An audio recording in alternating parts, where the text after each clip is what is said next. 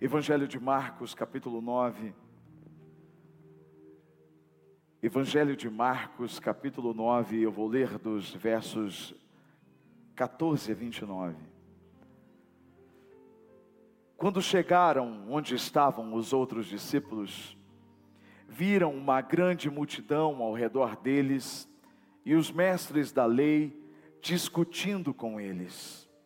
Logo que todo o povo viu Jesus, ficou muito surpreso e correu para saudá-lo. Perguntou Jesus: O que vocês estão discutindo? Um homem no meio da multidão respondeu: Mestre, eu te trouxe o meu filho que está com um espírito que o impede de falar. Onde quer que o apanhe, que o apanhe, joga no chão, ele espuma pela boca, range os dentes e fica rígido. Pedi aos teus discípulos que expulsassem o espírito, mas eles não conseguiram. Respondeu Jesus: Ó oh, geração incrédula, até quando estarei com vocês? Até quando terei que suportá-los? Tragam-me o menino. Então eles o trouxeram. Quando o espírito viu Jesus, imediatamente causou uma convulsão no menino. Este caiu no chão e começou a rolar, espumando pela boca. Jesus perguntou ao pai do menino: Há quanto tempo ele está assim? Desde a infância, respondeu ele. Muitas vezes esse espírito o tem lançado no fogo, na água para matá-lo. Mas se podes fazer alguma coisa, tem compaixão de nós e ajuda-nos. Se podes, disse Jesus, tudo é possível aquele que crê. Imediatamente o pai do menino exclamou: Creio, ajuda-me a vencer a minha incredulidade. Quando Jesus viu que uma multidão estava se ajuntando, repreendeu o espírito imundo, dizendo: Espírito mudo e surdo, eu ordeno que o deixe e nunca mais entre nele. O espírito gritou, agitou-o violentamente e saiu. O menino ficou como morto ao ponto de muitos dizerem: ele morreu. Mas Jesus tomou-o pela mão e o levantou, e ele ficou em pé. Depois de Jesus ter entrado na casa, os seus discípulos lhe perguntaram em particular: por que não conseguimos expulsá-lo? Ele respondeu: essa espécie só sai pela oração e pelo jejum. Aleluia. Glória a Deus. Esse mês inteiro nós aprendemos muitas coisas e eu, sinceramente, espero que você esteja terminando o mês de fevereiro diferente de como começou. Espero que a sua confiança tenha crescido, tenha se apoiado no Senhor. Foi um mês de muitos desafios para muitos de nós mas também de muitos livramentos e de muita manifestação do poder do Senhor. Aprendemos neste mês que sem confiança é impossível cumprir a nossa missão. É impossível cumprir a nossa missão. Esse é o ano da nossa missão e sem confiança nós não vamos conseguir. Sem confiança a gente não vai conseguir sair do lugar. Mas existe um momento, presta bem atenção no que eu vou dizer. Existe um momento em que a confiança pode se tornar inútil. Existe um momento em que a confiança pode se tornar infrutífera, improdutiva, inútil. Quando eu olho para esse texto, eu vejo isso de uma forma muito simples. Jesus estava com três dos seus discípulos, Pedro, Tiago e João. Eles estavam orando, no Monte da Transfiguração. Por que transfiguração? Enquanto Jesus orava, a Bíblia diz que o corpo dele foi transfigurado, foi glorificado. E ali apareceram Moisés e Elias, um representando a lei, os mandamentos e outros profetas. E eles falavam com Jesus a respeito do que ainda estava por vir. Pedro ficou tão entusiasmado com o que estava acontecendo que queria preparar uma barraca para um, para outro e para outro. Ele disse: Vamos ficar aqui.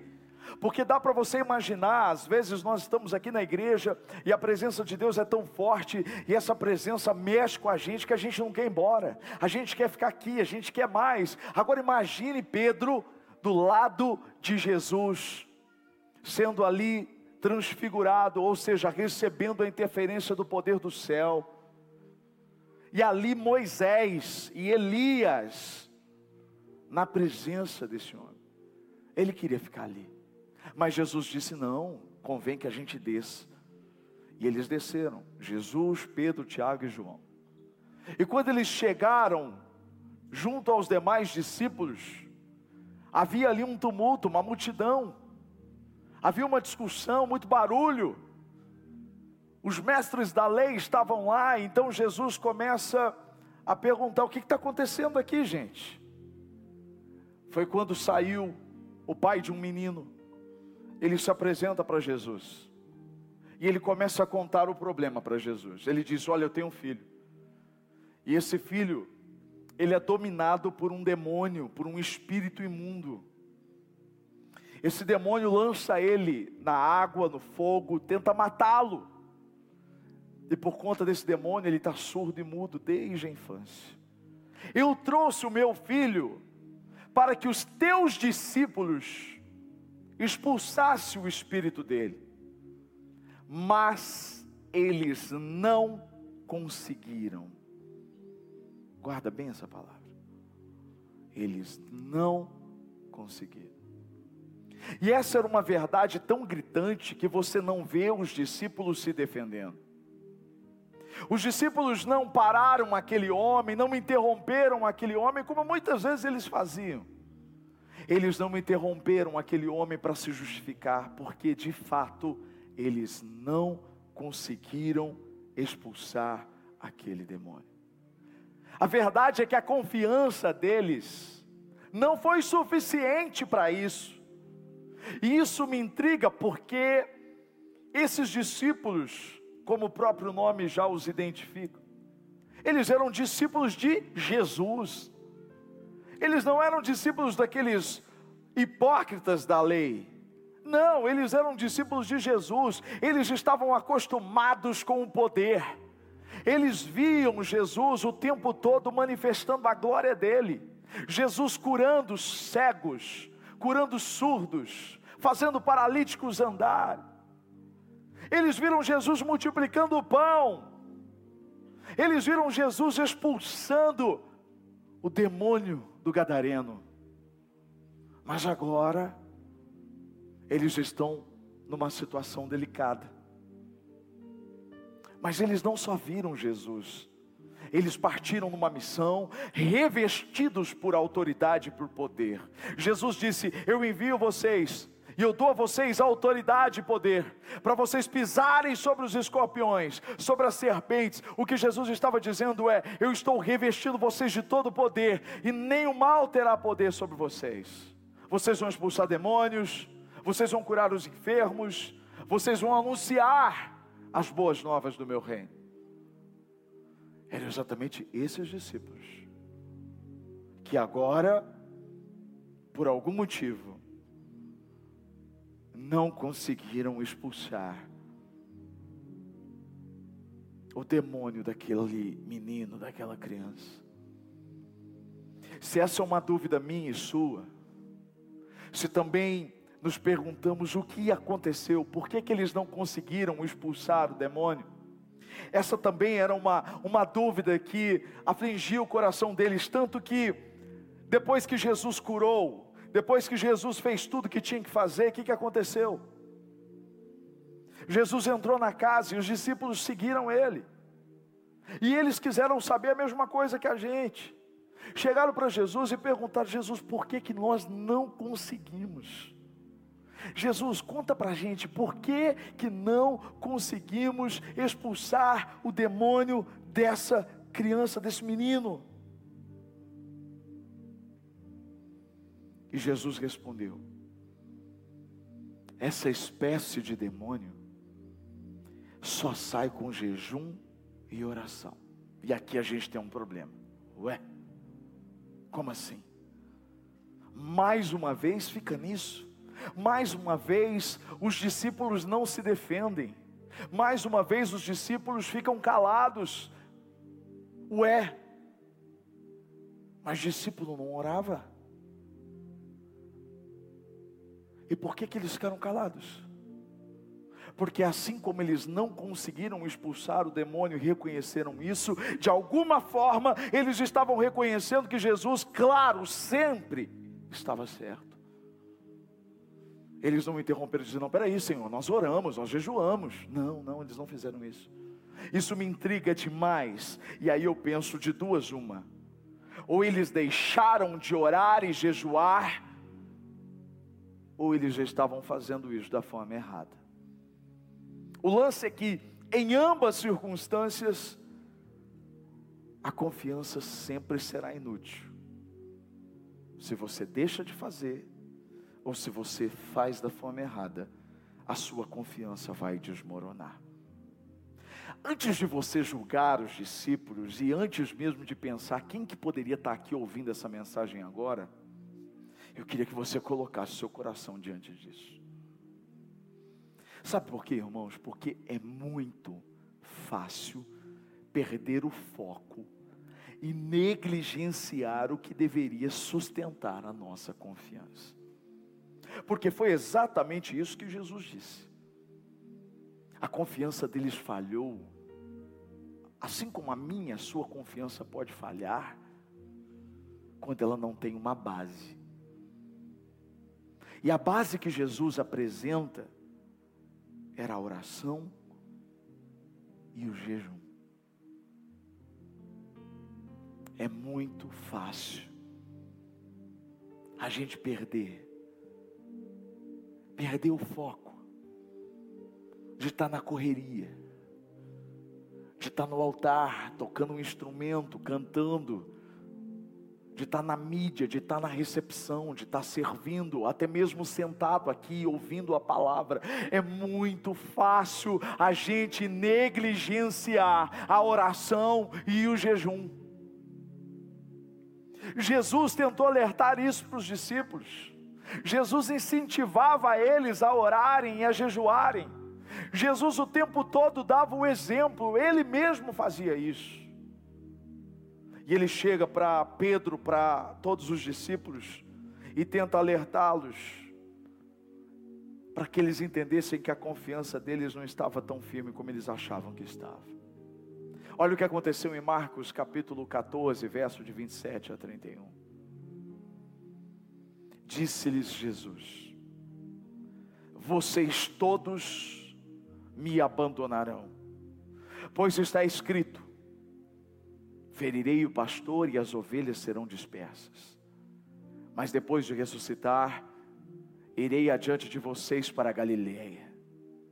Pedro declarou: Ainda que todos te abandonem, eu não te abandonarei. Respondeu Jesus: Eu asseguro que ainda hoje, esta noite, antes que duas vezes cante um galo, três vezes você me negará. Mas Pedro insistia ainda mais: mesmo que seja preciso que eu morra contigo, nunca te negarei. E todos os outros disseram o mesmo.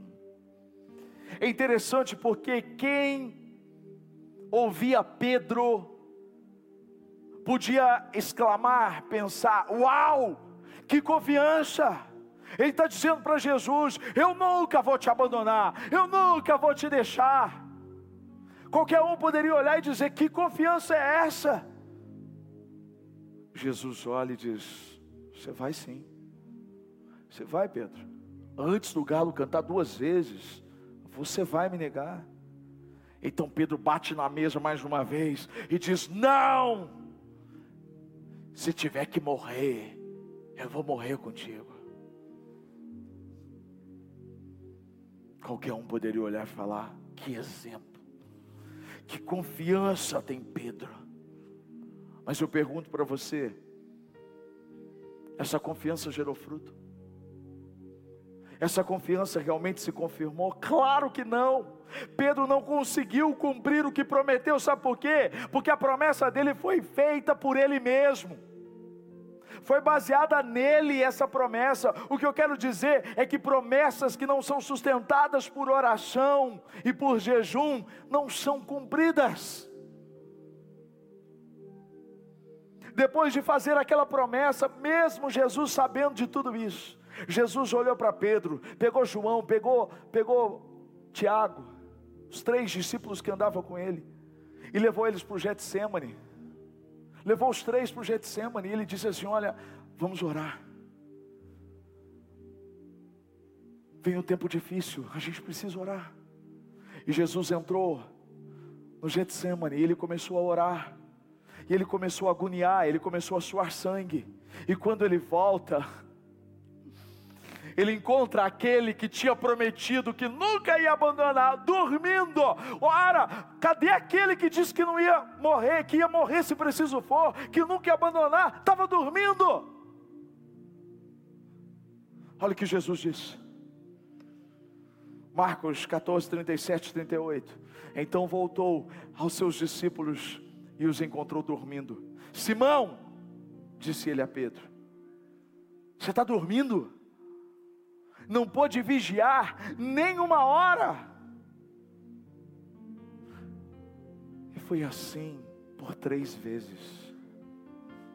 Jesus lutando, batalhando em oração. Jesus sabia que ele precisava se fortalecer. Jesus sabia que o homem ele, o homem, passaria por dores terríveis. E que a confiança dele precisava estar firmada no Senhor. É isso que às vezes nós não entendemos. Nós oramos quando a pressão vem. Jesus nos ensina que nós devemos orar para quando a pressão vier, estarmos prontos. A gente deixa o leite derramar para orar. Jesus nos mostra o contrário. Você não tem que correr atrás do prejuízo. A oração não tem que ser a sua última alternativa, tem que ser a primeira. A oração de hoje vai te fortalecer amanhã. E, vice, vice-versa, as coisas vão, e, e assim, progressivamente. Você vai esperar tudo se complicar para você orar. Era isso que Pedro não entendia. Então Pedro dormiu. E quando Jesus se levantou, depois de ter orado, ele estava pronto para enfrentar. Mas Pedro não orou, Pedro estava dormindo, Pedro estava com a confiança, com foco errado. Você sabe qual foi o grande problema de Pedro? O foco da confiança de Pedro não estava em Jesus estava nele mesmo. Eu me garanto. Quantas vezes você acha que você pode pular processos espirituais porque você é forte o suficiente? Eu me garanto, eu não vou cair. Vai dar tudo certo. Isso não é otimismo, é burrice, é tolice porque deixou de ser uma confiança no alto e passou a ser uma autoconfiança. Olha o que aconteceu no verso 66 a 72 do capítulo 14 de Marcos. Estando Pedro embaixo no pátio, uma das criadas do sumo sacerdote passou por ali, vendo Pedro a aquecer-se, olhou bem para ele e disse: Você também estava com Jesus o Nazareno. Contudo, ele o negou, dizendo: Não conheço, nem sei do que você está falando. E saiu para o alpendre quando a criada viu lá disse novamente aos que estavam por perto: Esse aí é um deles. De novo ele negou. Pouco tempo depois, os que estavam sentados ali perto disseram a Pedro: Certamente você é um deles, você é Galileu. E ele começou a se amaldiçoar e a jurar: Não conheço o homem de quem vocês estão falando. E logo o galo cantou pela segunda vez. Então Pedro se lembrou da palavra que Jesus lhe tinha dito: antes de duas vezes cante o galo, o galo, você me negará três vezes. E se pôs a chorar, porque não conseguiu, não conseguiu manter o que tinha proposto confiança dele falhou. Como muitas vezes a nossa confiança falha. Eu repito, Pedro tinha muito mais autoconfiança do que confiança. A autoconfiança é extremamente perigosa, apesar de muitas vezes ser exaltada na internet. Você precisa ser autoconfiante, você precisa confiar em você. Aí, até aqueles que se dizem crentes colocam lá uma foto e diz assim: você precisa acreditar em você. Uma coisa é você acreditar no Deus que está em você. Uma coisa é você acreditar que aquele que habita em você é poderoso que é maior do que está com você, do que aquele que está no mundo. Outra coisa é você achar que você é que pode qualquer coisa.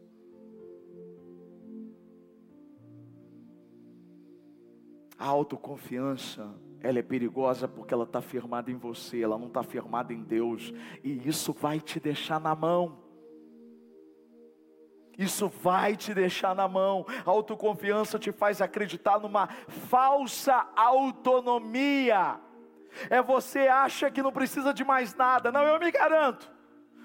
Que você não precisa de mais ninguém, que você não precisa aprender mais. Essa ideia, ela é tão absurda quanto comprar um carro da hora, um carro maravilhoso, um carro top. Mas ignorar que por mais que especial que esse carro seja, sem combustível ele não vai a lugar algum.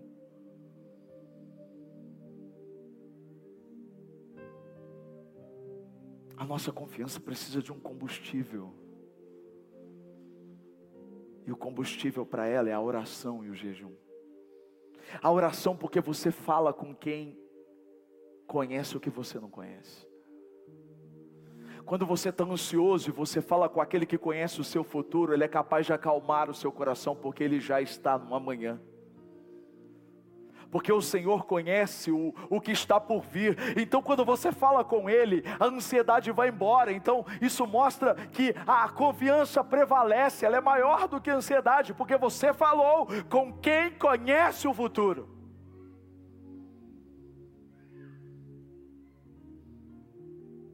Quando você fala com Ele, você também recebe palavras dEle. E a fé vem pelo ouvir, o ouvir a palavra de Deus.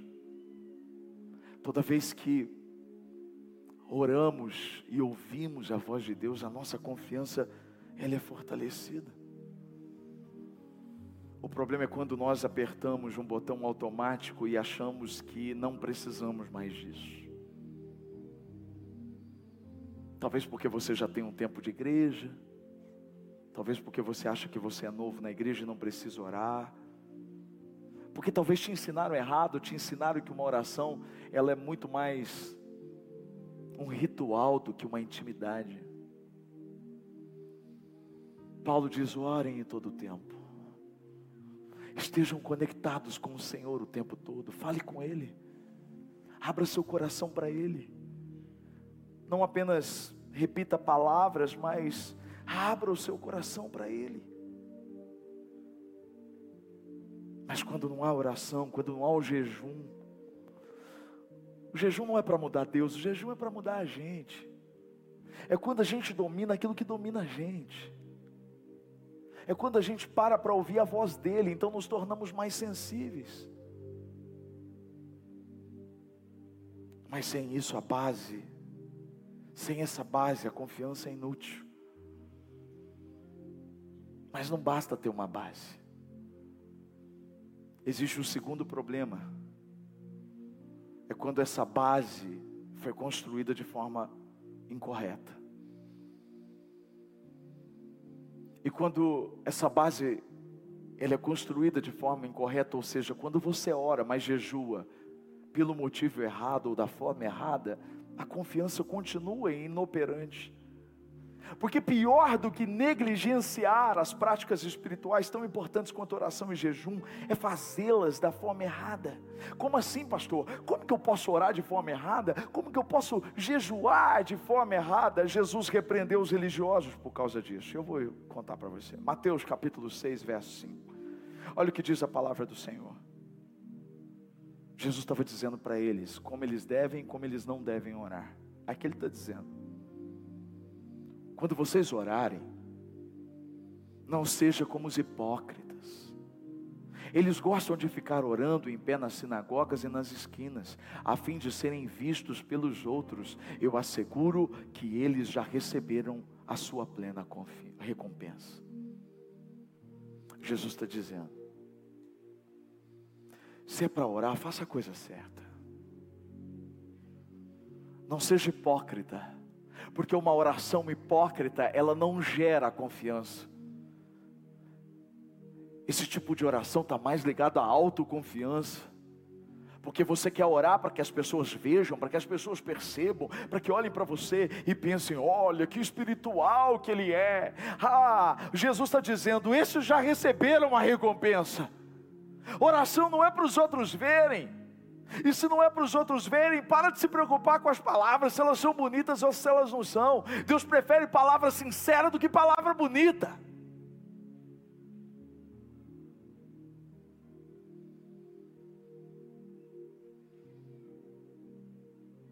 Vocês vão jejuar? Jejuem da forma correta. Olha que diz Mateus capítulo 6, verso 16. Quando jejuarem, não mostrem uma aparência triste como os hipócritas, pois eles mudam a aparência do rosto a fim de que os outros vejam que eles estão jejuando. Eu digo verdadeiramente que eles já receberam a sua plena recompensa. O que Jesus está dizendo é: para de ficar falando para os outros, chamando atenção, mexe o cabelo, faz aquela cara de acabado e diz: ai, eu estou fraco. Só para a pessoa perguntar: por que, que você está fraco? Porque eu estou de jejum. Alguém vem oferecer comida para você, você fala, sai de ré, Satanás. Aí a pessoa, nossa, mas por que você está falando isso? Estou de jejum. O que Jesus está dizendo é: para de querer forçar uma situação, mostrando para os outros algo que você não vive. E geralmente os religiosos, eles fazem uma pressão tão grande porque isso era para mostrar que eles faziam, e quem não fazia se sentia menosprezado, e era essa, era essa a intenção dos religiosos, e ainda é, dizer: eu faço, você não faz, eu vou para o céu, você não vai. Eu sou bom, você não é. Eu sou melhor do que você. Essa é a religião, a religião separa. A gente vê isso até hoje. A gente vê um, um, endeusamento, uma idolatria pelo monte. Você já ouviu isso? Você vai no monte, você ora no monte. É como se você não, se você nunca foi ao monte, ou se você não orar no monte. O que é o monte? O monte pode ser um lugar isolado, um lugar onde você ora. Às vezes as pessoas vão para as matas, elas vão orar nas matas. Eu não tenho nada contra o monte. O que eu tenho contra é de pessoas que se acham porque vão ao monte. De pessoas que se acham melhores do que as outras, porque vão para o meio do mato para buscar Deus, como se a oração que você fizesse no seu quarto ou no banheiro fosse menor. Hipócritas, mentirosos. Deus te ouve a partir do momento que você está falando com Ele, não para os outros verem, olha, vai para o monte. Para com isso. Deus está à procura de uma oração sincera. Pode ser feita no volante de um carro, pode ser feita no hospital, pode ser feita na frente da sua casa, dentro da sua casa, onde você fizer. Eu não posso ir para o monte? Claro que pode. Você pode ir onde você quiser. Onde você invocar o nome do Senhor com sinceridade, Ele vai, Ele vai responder. Mas não haja como esses religiosos que Jesus condenou.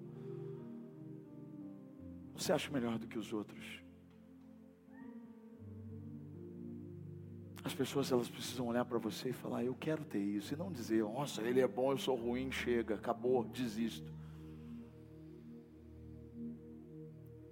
A gente tem que descomplicar. Mas a gente vê a religião complicando cada vez mais.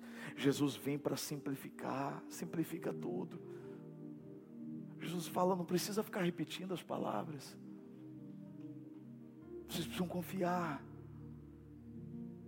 Esse não era o caso dos discípulos. Também não acredito que os discípulos deixaram de orar, mas talvez estivessem fazendo isso de forma errada.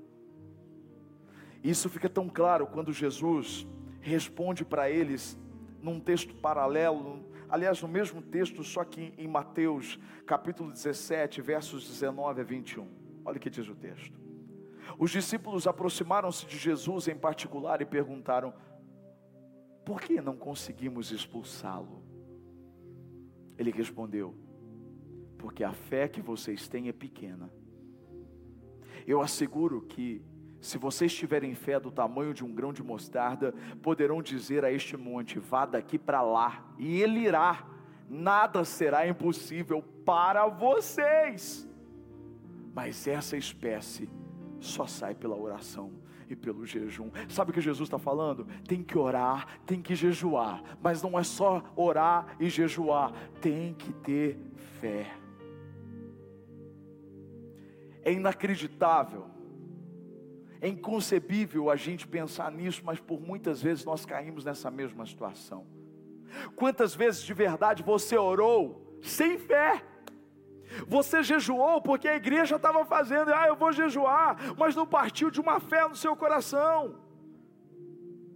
Você ora porque os outros oram.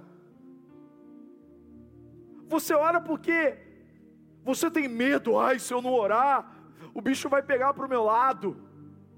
Quando na verdade a única motivação da nossa oração deveria ser a fé.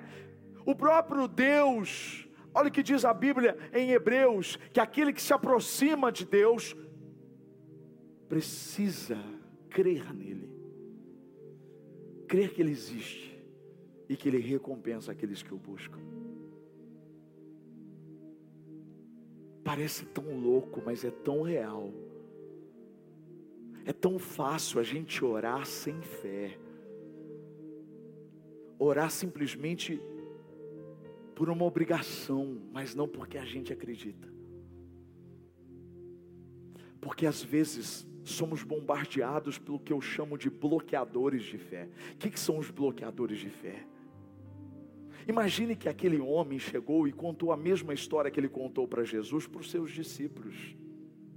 Ele disse: Olha, meu filho está sofrendo há muito tempo, ninguém resolve a situação dele. O espírito entra nele, joga ele no, na água, joga ele no fogo. Ele sofre desde a infância, ele está surdo, ele está mudo. Ele contou uma história que, apesar de ser real, era uma história que trazia um peso de complexidade. E os discípulos certamente acreditaram nisso, como eu e você muitas vezes acreditamos. Nós compramos uma história, e aí a gente tem uma dificuldade de orar, porque a gente não acredita a gente não acredita. A gente não crê de verdade que aquela situação pode ser mudada. Então a gente já ora, mas nem acreditando. É isso que Jesus está dizendo. A fé de vocês é tão pequena. Agora, se vocês tiverem a fé do tamanho de um grão de mostarda, vocês não têm ideia do que vai acontecer. Vocês vão dizer para aquele monte: atira-te para lá, vá para cá, vai para lá. Que ele estava dizendo assim: ó, tudo vai ser possível para vocês. Porque pela fé. Então não basta orar, é preciso ter fé. Se você não tem fé, é melhor você nem orar por isso. Foi sincero aquele homem, o pai do menino, quando Jesus disse: Tudo é possível. para aquele que crê. Ele disse: Eu creio. Mas na sequência ele diz: Ajuda-me a vencer a minha incredulidade. É aquilo mais ou menos que a gente vive. Eu creio, mas não creio. Me ajuda. Eu creio, mas não creio totalmente. É quando você olha para uma situação e diz: Isso eu tenho fé, mas para isso eu não tenho. Isso eu acredito, mas isso eu não consigo acreditar. É aquilo que a gente já pregou aqui lá no início dessa série. Eu acredito que Deus pode fazer na vida dos outros, mas às vezes eu tenho dificuldade de acreditar que Ele pode fazer na minha.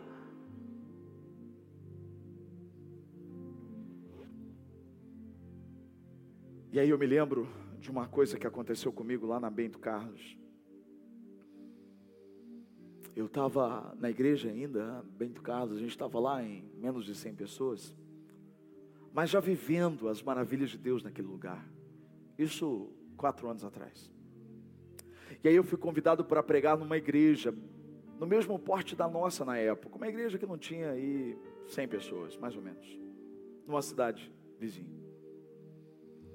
E quando eu cheguei para pregar nessa igreja, eu terminei a, a, a pregação e aí fui conversar com o pastor ele disse: Juliano, olha, eu estou impressionado. Eu falei: por que, que o senhor está impressionado?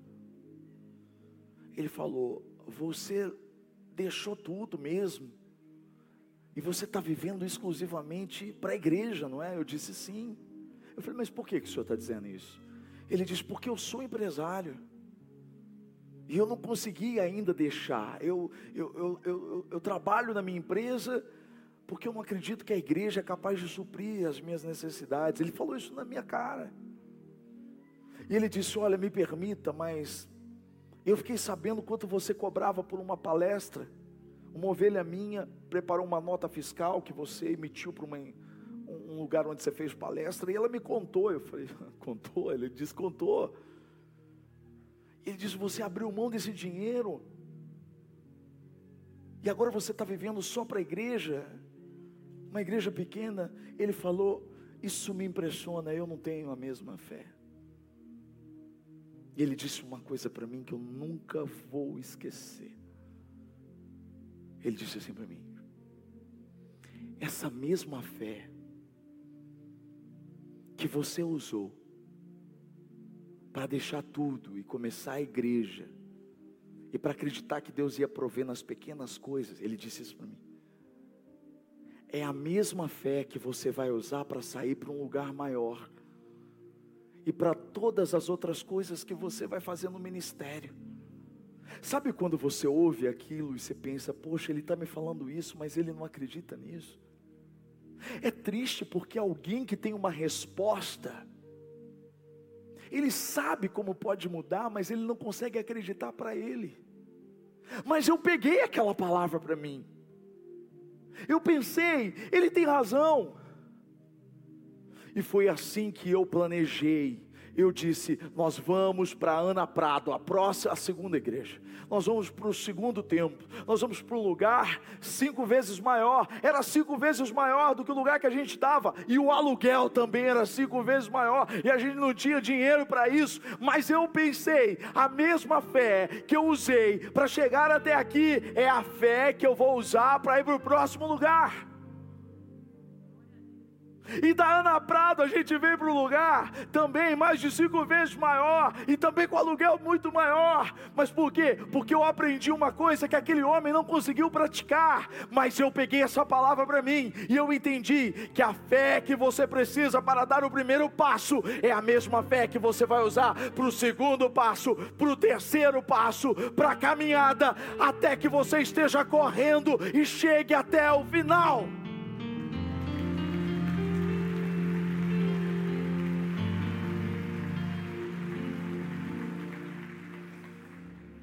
Porque a fé não está baseada em mim. Se ela está baseada em mim, ela precisa mudar.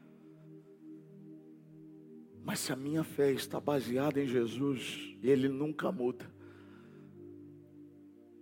É por isso que o mesmo padrão do primeiro lugar que vocês viram naquele no, no, no nosso documentário, que o dono fez a reforma no primeiro lugar, depois no segundo ele fez de novo, e no terceiro fez de novo, e é com essa mesma fé que a gente vai para a nossa sede própria. É com essa mesma fé que eu acredito que nós vamos ter a nossa faculdade, nós vamos ter a nossa escola. Não mudou nada a fé, porque a fé não está baseada em mim, não está baseada em você, não está baseada no seu dízimo, não está baseada na placa, não está baseada na cidade, está baseada no Deus que não pode mentir, num Deus poderoso que faz infinitamente mais do que podemos pedir ou pensar. Se está baseada em Deus, descansa, confia, dá o passo, porque o resto Ele faz.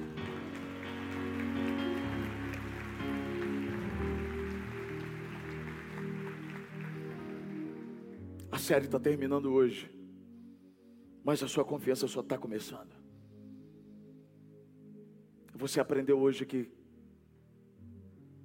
se não tiver uma base, se você deixar a oração de lado, se você deixar o seu relacionamento com Deus de lado, se você não calar as vozes do mundo, se você não fechar para as vontades da sua própria carne para ouvir a vontade dele, a sua confiança vai ser abalada e mais cedo ou mais tarde ela vai te deixar na mão. Eu preciso de fé. Feche os olhos.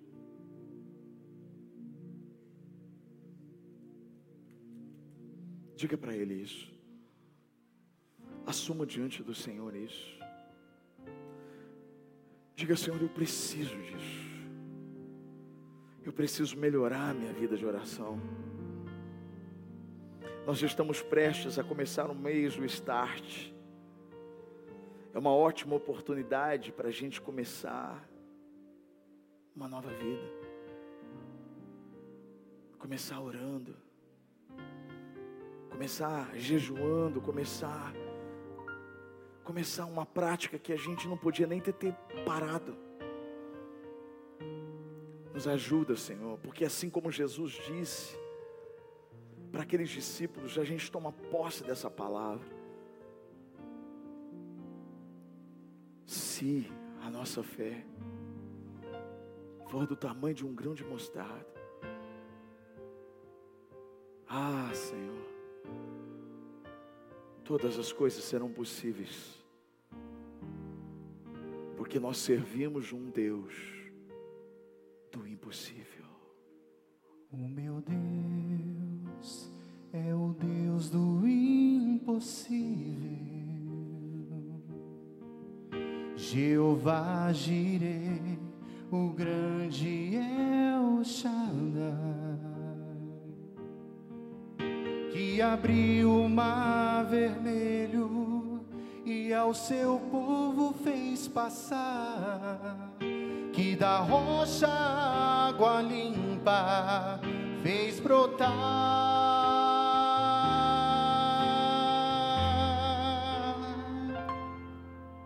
O meu Deus é o Deus do impossível,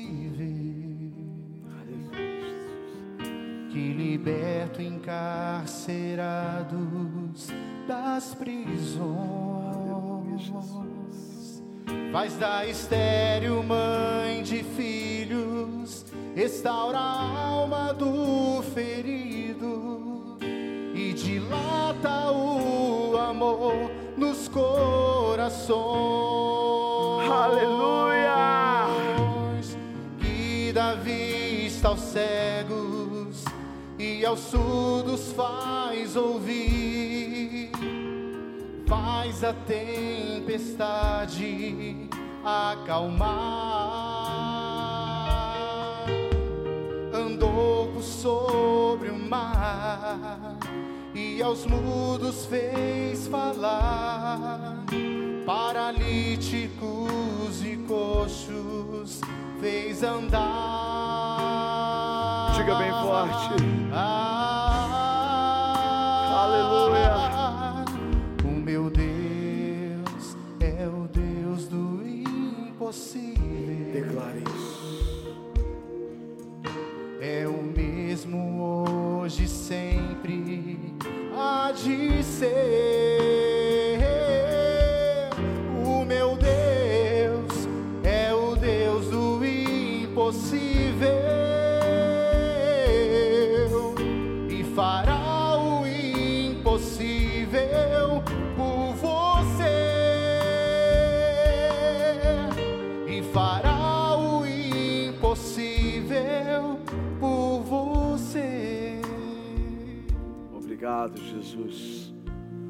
porque o Senhor já fez o impossível por nós.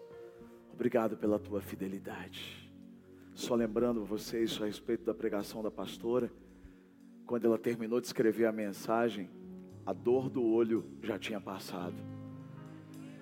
Deus curou ela sem ter que ter passado pomada, sem ter passado colírio, sem ter passado nada.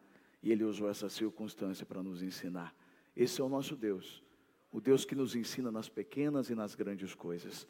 O Deus que nos sara, que nos cura, que nos liberta. Que o grande amor do Pai, a graça do Filho Jesus Cristo e a comunhão com o Espírito Santo seja sobre você, sobre a sua casa, sobre a sua família, hoje e para todo sempre. Amém. Deus abençoe. Amo vocês. Beijo no coração. Boa semana. Permaneçam sentados até que vocês sejam orientados a sair para que não gere aglomeração. Por favor, todos sentados até que vocês recebam o comando para sair.